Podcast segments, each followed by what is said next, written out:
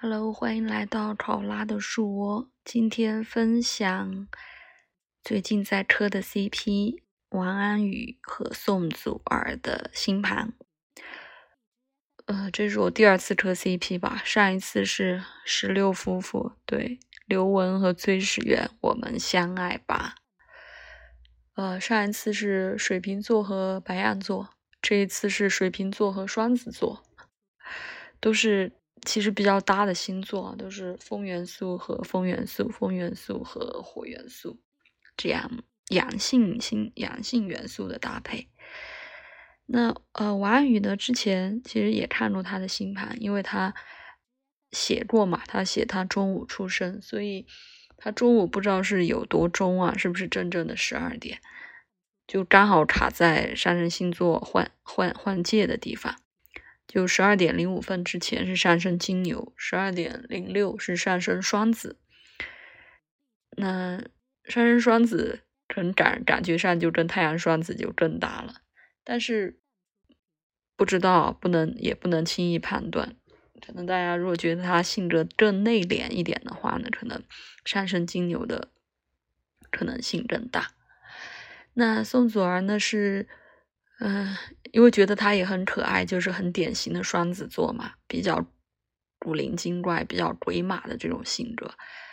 然后我还没有去嗯找找到他的上升星座之前，打开星盘就觉得，哇，沈正一应该是本色出演吧，因为他月亮、金星都是白羊座，就是比较直率的这种女生啊，性格比较直接啊的女生，所以就想，嗯。侄女没错，那后来我昨天晚上啊找到了一一一段采访，是他和孙坚一起。孙坚说他们俩都是上升狮子，就很多很像的地方，所以应该不会错。然后他上升狮子的话，下降七宫头就是水瓶，所以我立马又磕到了。就马上在群里面分享，但是好像喜欢星座的小伙伴不多，大家没有 get 到这个点。我觉得蛮真挺甜的，我是觉得为他们俩为什么有 CP 感，就是看了直播以后觉得有点暗戳戳不对劲。双子座在水瓶座面前这么害羞，就会有点感觉怪怪的，因为按理说那个。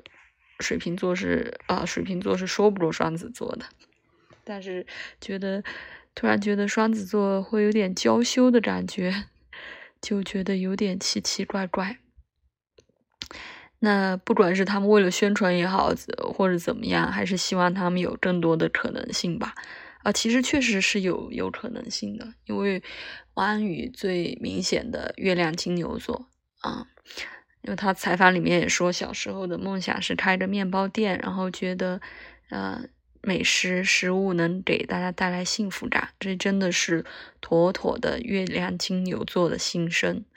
然后也说到，啊，水瓶座就是爱自由嘛，然后也不会给自己太多的限制。